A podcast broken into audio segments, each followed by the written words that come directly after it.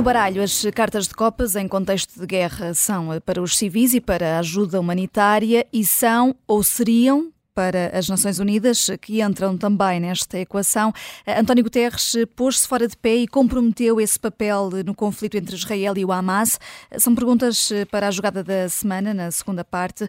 O jogo entre a Susana Peralta, o Luís Aguiar Conraria, o Jorge Fernandes e o João Marcos de Almeida começa sempre com a divisão do baralho em naipes e eh, Manuel Pinho já começa a ser um colecionador de cartas aqui do Fora do Baralho. Jorge, tanto que até ganha agora eh, um estatuto eh, ainda maior, de peso, e merece umas copas, mas são umas copas azuis só para baralhar aqui tudo mais uma vez.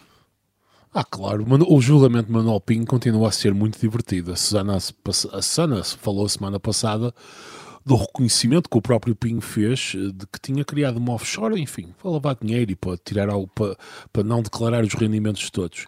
E esta semana voltamos a ter um incidente processual que deveria fazer sobressaltar o país mas que infelizmente parece que, enfim, tudo isto tornou apenas uma nota de rodapé.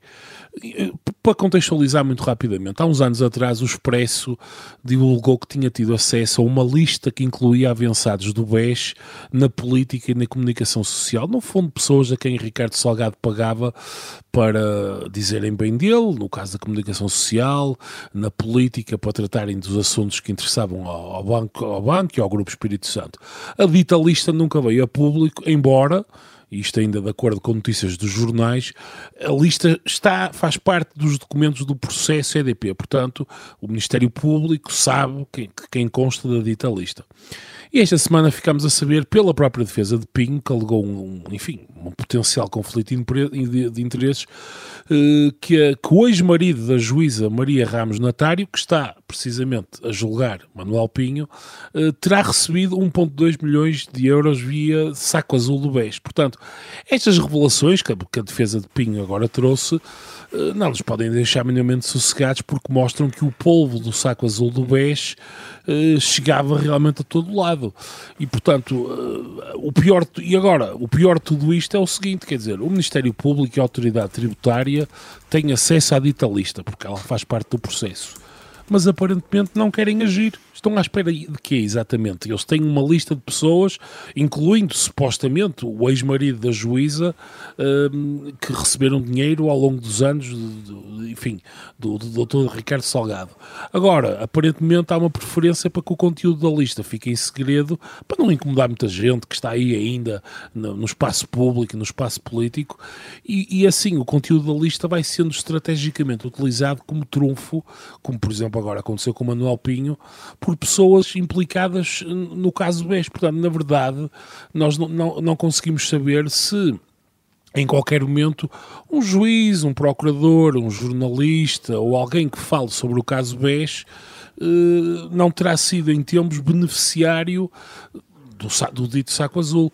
E, portanto, cada semana que passa do, do, julgamento de Manuel Pinho, percebemos melhor como é que. Percebemos duas coisas: como é que o universo Espírito Santo funcionava e o quão podre tudo aquilo estava. E não era meramente culpa do Dr. Salgado, há muita gente implicada naquilo que continua a fazer a sua vida sossegada, mas ao mesmo tempo soubemos uma coisa, na minha opinião, ainda mais grave. O Ministério Público e a Autoridade Tributária têm acesso à dita lista, porque ela está no processo, e não fazem nada hum. estão sossegados e a Procuradoria-Geral da República não se mexe.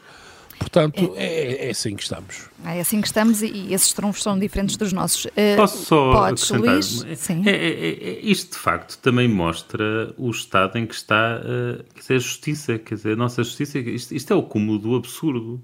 É o do absurdo, quer dizer, e, e, e, também, como disse o Jorge, mostra os tentáculos a que chegavam, a que chegavam a, os braços do dono disto tudo, que era Ricardo Salgado. Quer dizer, um ex-ministro, uh, desculpem, o ex-marido, que, que é ex-marido por se divorciou e, de acordo com as notícias, manteve-se a viver com ela. Portanto, isto não, não estou a dizer, obviamente, que é o caso deles, mas é o que muitas pessoas fazem para evitar problemas com. Uh, quando têm problemas com o fisco, por exemplo, que é fazerem separações fictícias para porem os bens em nome de uma pessoa que fica salvaguardada, uh, assim, dos processos que possam existir com outra. E nós temos uma juíza que está no meio disto e e, e, e, não se lembra de pedir escusa. Isto é uma coisa absolutamente extraordinária. E já agora, quer dizer, mostra aqui, se calhar, umas copas genuínas e não irónicas, eh, mostra a, a coragem que foi preciso que Passo Coelho teve de ter para acabar com o apoio que o Estado dava ao BES. Hum. Ou para recusar com o apoio que era pedido. Uhum. Uh, e uh, já que estamos a falar de dinheiro, uh, agora a carta é tua, Luís, e é de ouros, mas neste caso para o Banco Central Europeu que decidiu, como se antecipava de resto, uma pausa no, no aumento dos juros depois de 10 subidas consecutivas.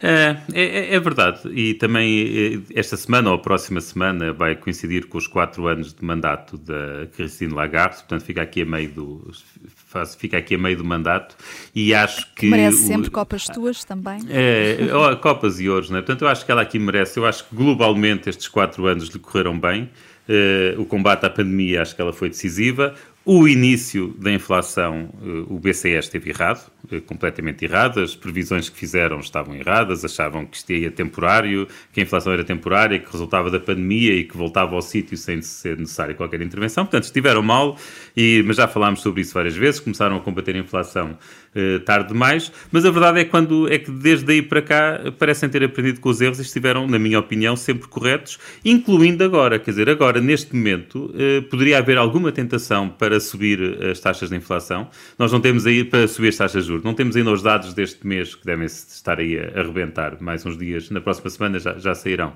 Não temos ainda os dados de inflação deste mês, mas a inflação está a descer devagar. Portanto, havia aqui margem para subir as taxas de juro. Há agora a questão do Médio Oriente que pode levar a aumentos do preço do petróleo. Portanto, o Banco Central Europeu, os falcões do Banco Central Europeu podiam preventivamente subir aqui um bocadinho as taxas de juros, se calhar 0,1% ou 0,2%, uh, e, e não o fizeram. Portanto, eu acho que estão a tomar a atitude correta. Neste momento, as taxas de juro já estão, as taxas de juros reais já estão positivas, portanto, a taxa de juros já está acima da inflação, e acho que aqui um momento de pausa e de dar previsibilidade à política monetária é importante e, portanto, acho que tem estado globalmente bem.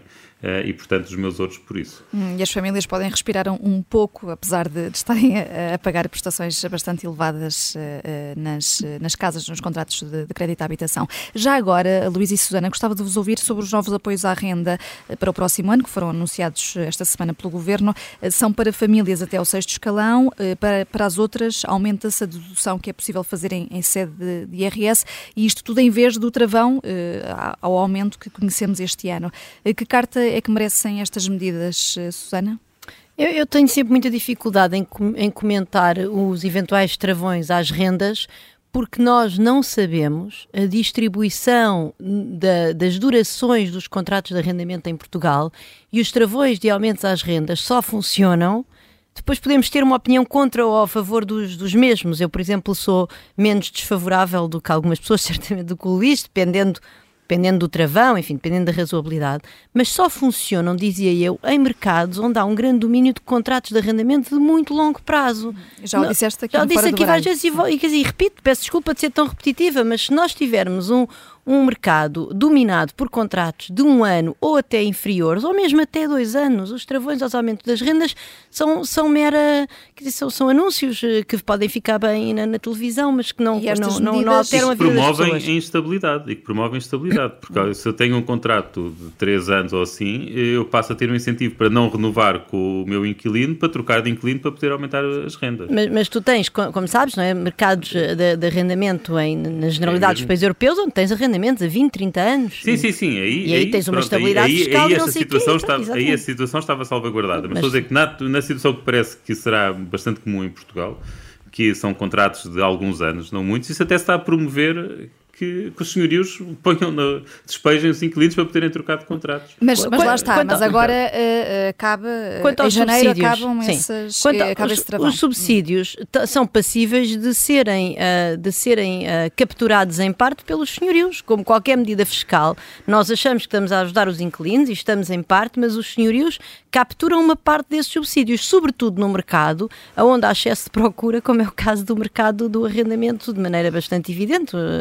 Portanto, uh, portanto eu, eu acho que, enfim, não, não, sou, sou muito cética do, dos, dos apoios às rendas, quer dizer, acho que, acho que é importante ajudar as pessoas. Agora, lá está, num, num mercado que tem grande. Uh, que tem grandes transições, ou seja, que há muitas pessoas a, a, a, perder um contrato e a ter que arranjar outro contrato e não sei o quê, é ainda mais provável os senhorios conseguirem apropriar-se de parte desses subsídios. Aliás, aqui há dias eu, eu vi numa notícia qualquer acerca do, do, do, do, alojamento estudantil numa universidade do interior, Trás-os-Montes, em Bragança, não me recordo exatamente, mas era numa dos interiores, talvez Bragança, talvez Covilhã, e em que uh, se dizia que os quartos dos estudantes já estavam a aumentar precisamente por causa do apoio que foi dado pelo governo uh, para o alojamento estudantil. Portanto, isso é, é, quer dizer, é mesmo assim, o mercado funciona assim. Nós devíamos era ter incentivos claros e um enquadramento legislativo e também uh, melhorar o funcionamento da justiça relativamente aos contratos de arrendamento, por forma a fomentar contratos de longo prazo que garantissem estabilidade no preço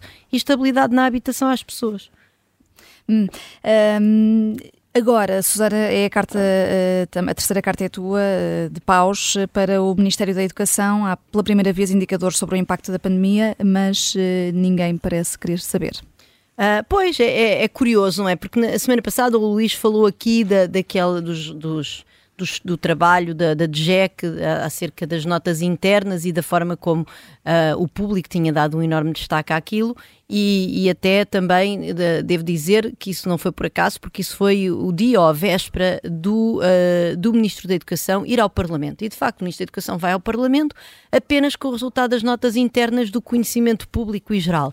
E depois, eh, passar dois dias, sexta-feira, uh, sai, o, o, sai os resultados destas provas da frição, que são as primeiras provas da frição que são comparáveis com o cenário pré-pandemia, porque as restantes foram feitas apenas a amostras. Portanto, esta foi de facto cobriu o universo dos, dos alunos e, e, e, estas provas da frição vêm, vêm mostrar uh, perdas significativas. Por exemplo, vou, uh, o próprio Alexandre Homem Cristo escreveu, como quase sempre, no Observador sobre isso, um, mas 58,7% dos alunos do sexto ano não são capazes de fazer uma tarefa simples de literacia de leitura. Uhum. Ou seja, atenção, identificar informação ou assunto de um texto. Estamos a falar destas coisas básicas. Nos alunos do, do nono ano, a percentagem para um exercício equivalente é também de 56,1%. Portanto, estamos a falar de facto de, de, de, crianças que não têm competências básicas de leitura, isso é verdadeiramente catastrófico para, para o seu percurso escolar, um, e, e, pronto, e houve, uma, e houve claramente uma escolha de, de, enfim, eu sei que o IAV é independente e tal, mas é verdade que é demasiada coincidência sair em primeiro lugar os resultados supostamente positivos das notas internas, o ministro vai ao Parlamento e no dia a seguir saem estes. Isso obviamente condicionou o debate e condicionou a forma como os nossos eh, eleitos na Assembleia da República puderam escrutinar e, e enfim, confrontar o ministro não só com estes resultados, mas também, sobretudo, com o que é que o, que é que eh, o Ministério tem na, na manga para, uhum. para resolver estes problemas uhum. desta geração que de facto foi muito penalizada por causa destas escolhas absurdas que nós fizemos na luta contra a pandemia. E por isso só pode ser mesmo uma, uma carta de paus. O João Marcos de Almeida não pode estar em direto connosco hoje, mas tem aqui uma carta de espadas que é sempre de resto a preferida do João. João Marcos de Almeida, uh, saem daí umas espadas e queres dividir esta carta, ou escolhes duas, uh, para o Azerbaijão e para a Turquia, uh, isto a propósito de Nagorno-Karabakh. Exatamente. Há cerca de duas semanas, as tropas do Azerbaijão, com o apoio da Turquia, invadiram um enclave no Azerbaijão cuja população é era maioritariamente arménia, no Karabakh, uh, mataram algumas centenas e, e, forçaram cerca de 100 mil uh, arménios a fugirem para a Arménia. Portanto, houve uma, praticamente uma limpeza étnica de Nagorno-Karabakh arménios, 100 mil refugiados, obviamente que critica o Azerbaijão, critica a Turquia pelo apoio que dá ao Azerbaijão. Isto é uma crise humanitária, uma grande crise humanitária, mas também critica a falta de atenção, muito, a escassa atenção dada no Ocidente, quer por governos, quer pela comunicação social, por organizações internacionais. Estou a incluir aqui também os países europeus, os Estados Unidos, ao que se passa na Arménia e na Nagorno-Karabakh. Uh, a única exceção foi a França, que, que, teve palavras muito duras. Aliás, enviou material militar uh, para a Arménia, está também a treinar as forças militares da Arménia. E, e este, esta reação da França é importante. E era importante que outros dissessem ou fizessem, dissessem, tivessem as mesmas palavras ou fizessem atos semelhantes, porque é fundamental prevenir que o Azerbaijão ataque agora a Arménia e tente conquistar o sul da Arménia. E eu digo o sul da Arménia porque entre o Azerbaijão, na parte ocidental do sul da Arménia, há um enclave habitado maioritariamente por azeris. Hum. O Azerbaijão pode ser tentado a ligar o seu território pelo sul da Arménia a esse enclave habitado por azeris e a ocupá-lo militarmente. Ou seja, a fazer uma ação muito semelhante ao que Putin tem feito no. Uh, e é muito importante ter já uma reação forte contra o que aconteceu agora no Karabakh para dissuadir uh, o Azerbaijão de atacar a Arménia. Porque se atacar a Arménia, teremos uma crise muito mais séria e aí a União Europeia, os Estados Unidos, as Nações Unidas irão reparar no que está a acontecer e até é muito provável que, nesse caso, a União Europeia possa impor sanções ao Azerbaijão. Uh, por isso, é, vale, é melhor prevenir do que depois enfrentar uma terceira crise complicada a acrescentar à guerra na Ucrânia e à guerra na faixa de Gaza entre Israel e o Hamas. França é uma honrosa exceção aqui para o João Marques de Almeida. E agora, curta pausa no Fora do Baralho. Até já.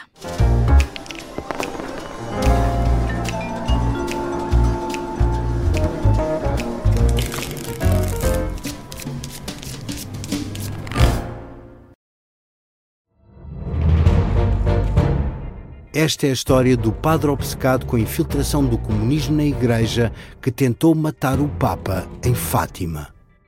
Episódio 4 Beijar o Papa. Saguei! Tirei, tirei a faca.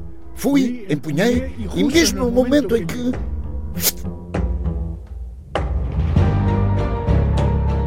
Matar o Papa é uma série para ouvir em seis episódios e faz parte dos Podcast Plus do Observador um novo episódio a cada terça-feira. Os assinantes do Observador têm acesso antecipado a todos os episódios desta série, já disponíveis em observador.pt. Os Podcast Plus do Observador têm o apoio da Kia.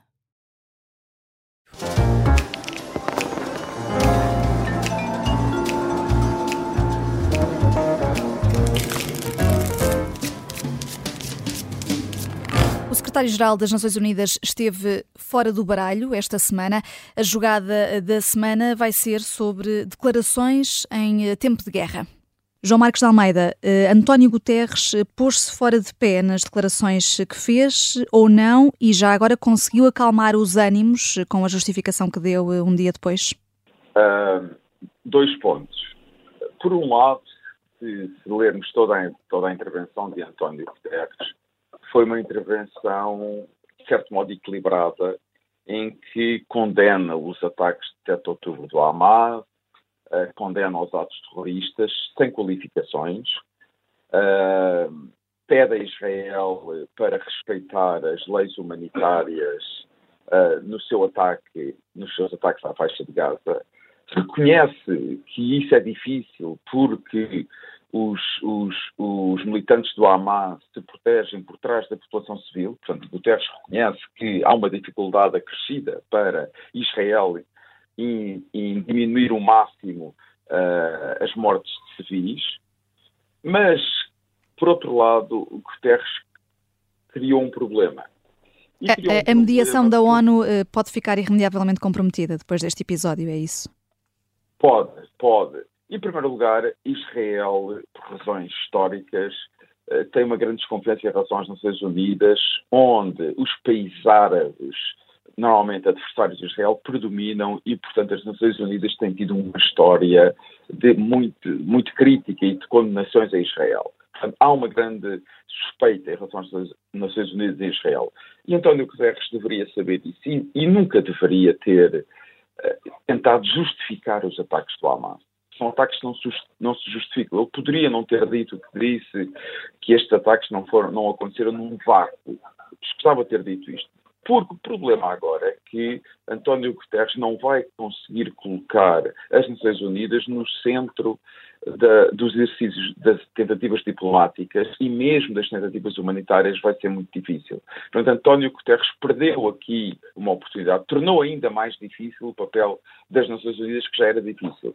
Deveria ter tido essa sensibilidade diplomática e escusava ter dito isso que disse, porque o seu papel e o papel das Nações Unidas poderiam vir a ser importantes, mas agora desconfio e acho muito difícil que venham a desempenhar um papel central uh, na, na, mediação diplomática deste conflito.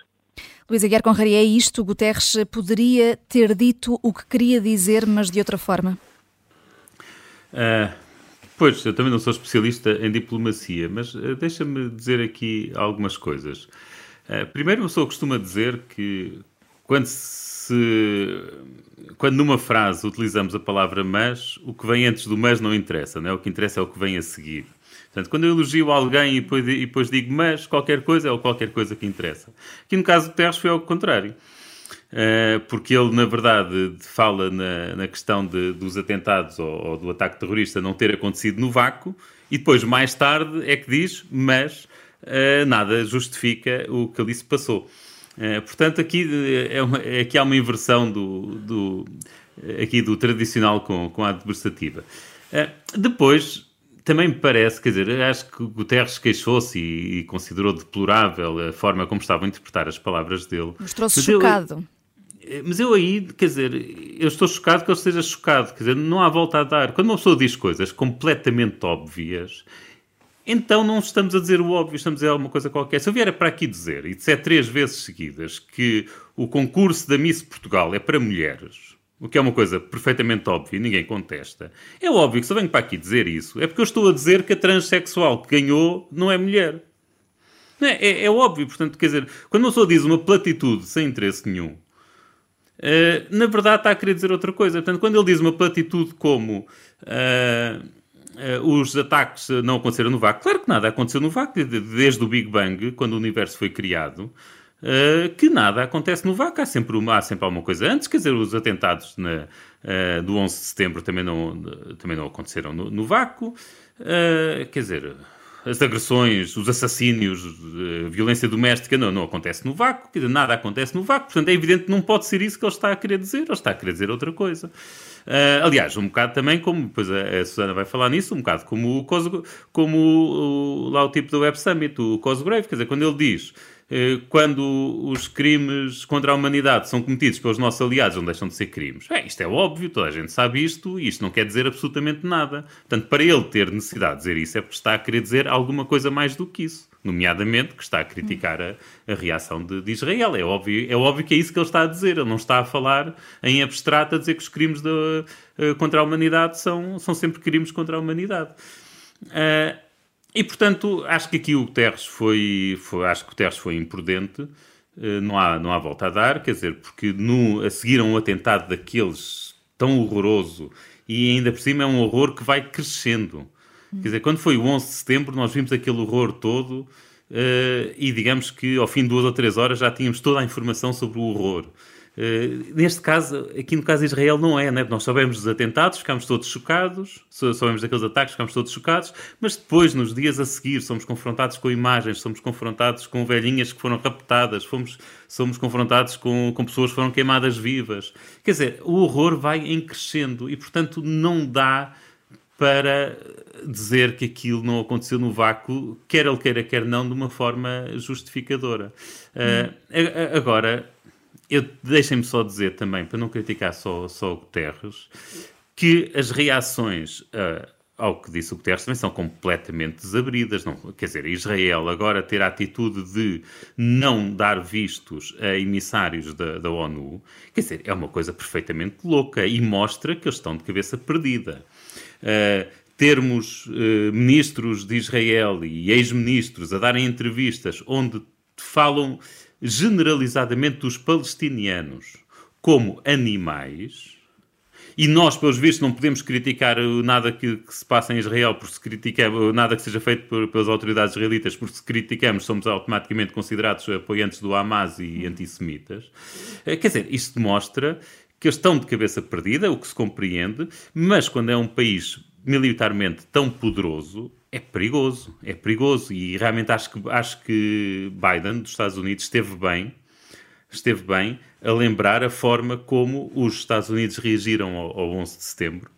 Uh, e, e, e onde se calhar, portanto, tinham todas as razões para reagirem violentamente, para estarem desgostosos, para quererem destruir a, as células que, que, que, planearam aquele ataque, mas na verdade perderam a razão na forma como, como o fizeram. E quer dizer, e, e a forma, quer dizer, a quantidade de. foram centenas, milhares de mortes provocados. Por exemplo, basta pensar na, na forma como os, como os Estados Unidos lidaram com, com o Iraque. Hum. Quer dizer, o nós, eu em termos pessoais, posso perder a cabeça, não é? Se alguém faz mal à minha família, se alguém mata, eh, mata as minhas crianças ou maltrata a minha família, é normal que eu perca a cabeça. Um dirigente e um líder de um país militarmente poderosíssimo não pode perder a cabeça e não pode perder a racionalidade. Eu acho que nós, neste momento, corremos esse risco com Israel. Hum. Um, o papel de neutralidade do secretário-geral da ONU fica comprometido, Jorge? Eh, bem, antes de mais, eu não acho que o secretário-geral da ONU, nem, nem, nem Guterres, nem outro qualquer secretário-geral tenham que ser neutros propriamente. Quer dizer, eu espero que Guterres, por exemplo, vamos pensar na questão ucraniana, enfim, ele observa os factos e tem naturalmente que condenar a, a, invasão russa e portanto eu não acho que Guterres tenha que ser tenha que ser neutro perante qualquer situação e, vamos imaginar que ele está perante um genocídio, enfim, uma situação internacional muito grave, ele tem que cingir aos factos e fazer e retirar daí as consequências políticas. E a questão humanitária é que tem de vir eh, para primeiro plano, tem de Sim, de resto, quer dizer, uhum. se pensarmos até politicamente, as Nações Unidas, enfim, nós tendemos a ver as Nações Unidas do ponto de vista ocidental, se quisermos, mas se houver uma votação, enfim, assumirmos que cada país vale o mesmo, que não vale, mas enfim, mas mesmo assim, a esmagadora maioria dos países representados nas Nações Unidas eh, rapidamente condenariam Israel e estariam, muito mais próximos do lado palestiniano. Estou a falar do ponto de vista meramente numérico. Aliás, mas, ó, mas ó Jorge, isso mostra, desculpa lá, que esta ideia de que Guterres veio uh, limitar ou, ou, ou até, até acabar com a capacidade de mediação, quer dizer, a capacidade de mediação precisa de boa vontade dos dois lados, a ONU eh, e claramente o Guterres, que teve uma declaração completamente equilibrada, a meu ver, e não, eu, não, eu não critico de maneira nenhuma o que o Guterres disse, já agora, só para ser clara, uhum. mas, mas eu acho também que chamar a atenção para, para os abusos de Israel é, é uma forma também de mostrar ao outro lado que se, que se não, não ao lado do Hamas, não ao lado do Hamas, mas ao lado dos palestinianos, ao lado da autoridade palestiniana e ao lado das justas aspirações do povo palestiniano a ter um Estado, que as Nações Unidas compreendem que essa frustração dessas aspirações ao longo de várias décadas não são aceitáveis, eh, não são aceitáveis do ponto de vista na, na arena internacional. Eu, eu, não, eu não, quer dizer, eu não vejo assim muito bem como é que uh, nós não podemos embarcar todos nesta loucura de que agora não se pode criticar Israel. Nós não, podemos, eu, eu acho, nós podemos eu, e devemos eu acho que... Con só condenar nota, sem Jorge. qualquer reserva o que aconteceu, mas quer dizer, mas depois também não vamos agora dizer que Israel é, um, é realmente um, um, país sem, sem mácula, não é? Na, na sua presença no, no Médio Oriente e na, e na sua relação com o povo palestiniano, porque não é. Jorge, é só uma não. frase e depois continuas também. É só uma frase, prometo.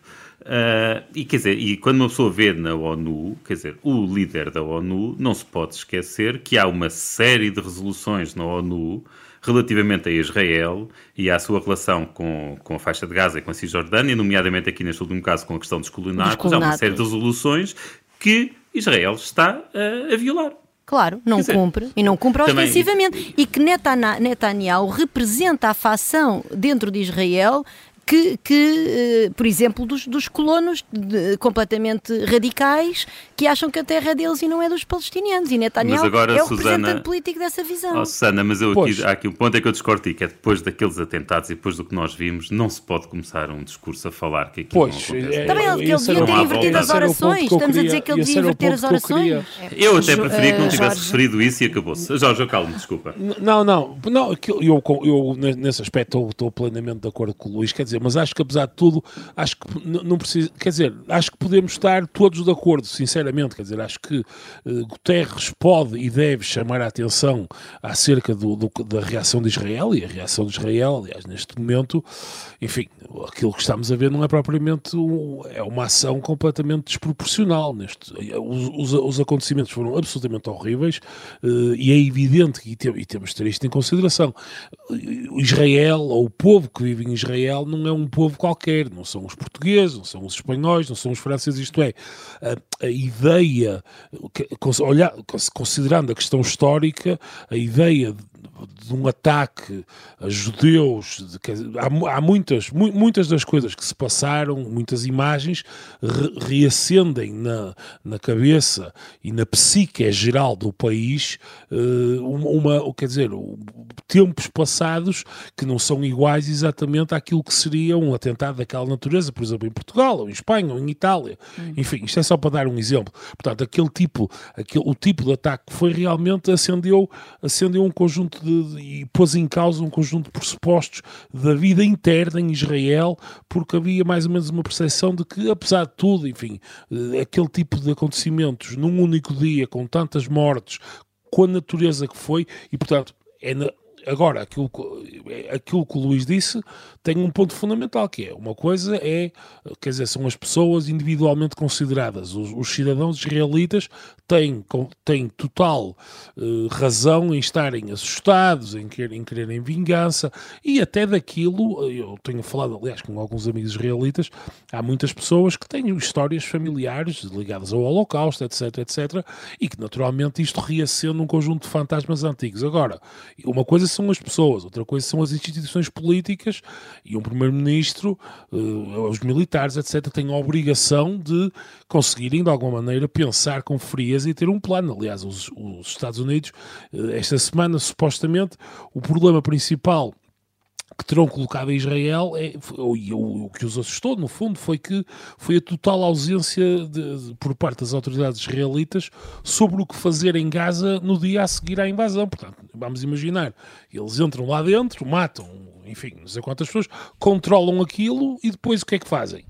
Quer dizer, é um cenário tipo Iraque 2003. Entrar, mandar abaixo as estruturas de comando eh, é relativamente simples, digamos assim, enfim, com muitos mortos de um lado e do outro, provavelmente, mas e o que é que se vai fazer a seguir? Quem é que vai mandar na, na, naquela, naquela, na faixa de Gaza? Eh, o que é que vai acontecer ao povo que lá mora? Portanto, há aqui um conjunto de questões que não estão respondidas e que nós não fazemos ideia e muito provavelmente a própria liderança israelita hum, também, também não faz. Quer dizer, eu só quero aqui acabar, voltando aqui à questão da ONU, que, que, que, é, que eu, eu, o motivo pelo qual eu acho que os potenciais danos que o Guterres terá causado são absolutamente menores e são absolutamente, enfim, são, são quase simbólicos, é porque as Nações Unidas demonstraram nos últimos 20, 30 anos que são perfeitamente inúteis no que diz respeito a resolver este tipo de conflito. Não são inúteis na sua totalidade, até porque têm determinado tipo de funções. De Tem um papel importantíssimo, por exemplo, agora, na, na, apesar da, pouca ajuda humanitária que está a chegar Isso, a Gaza, exatamente. o Guterres não, não, estava claro. lá, ele estava lá semana passada no Monte Sinai. Não, não, sobre esse ponto de vista, sim. Mas estou a falar sob o ponto de vista da diplomacia, sobre, quer dizer, a ideia que o Guterres pode ter um papel, quer dizer, mais depressa o Papa tem um papel a trazer pessoas.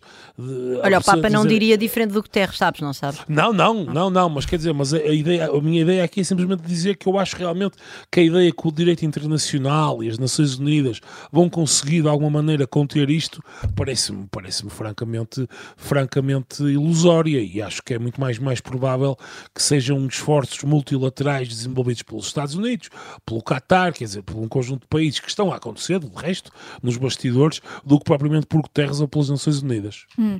E, e, com as devidas uh, distâncias, uh, Susana Peralta, além da, uh, das Nações Unidas, também a Web Summit se meteu aqui numa polémica na última semana por causa das declarações de Paddy Cosgrave, o fundador que acabou mesmo por se demitir no car do cargo, embora continue acionista. Sim, posso só voltar só bocadinho ao Guterres, só para dizer o seguinte: ao, ao Guterres, à questão de Israel.